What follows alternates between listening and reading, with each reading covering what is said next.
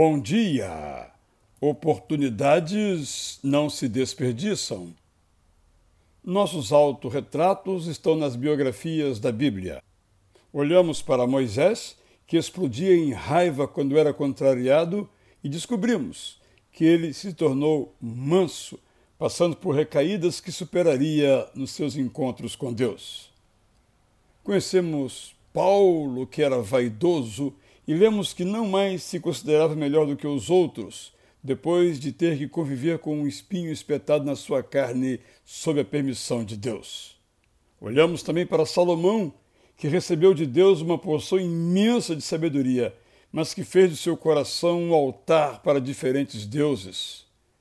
Conhecemos também Ezequias, que, tendo ficado gravemente enfermo, obteve de Deus mais 15 anos para colocar a sua casa em ordem, o que ele não fez, como demonstra Manassés, seu filho nascido na sobrevida e que o envergonharia como o pior rei de Israel.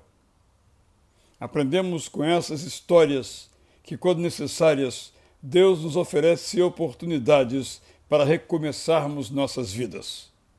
As transformações de Moisés e Paulo nos dizem que podemos retomar o controle de nossas vidas quando estão desgovernadas. As permanências de Salomão e Ezequias nos erros nos convidam a parar de fazer o que é errado por ser errado e pelas suas consequências. Salomão pediu e recebeu sabedoria, usou-a para os outros, não para si mesmo, e a perdeu.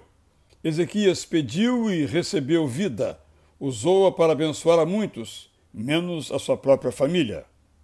Moisés pediu paciência e recebeu. Dedicando-se, teve mudado para melhor o seu temperamento. Paulo pediu humildade e recebeu. A humildade fez dele um gigante a ser imitado. Use bem as suas oportunidades, é que eu desejo para você do Israel Belo de Azevedo. Bom dia!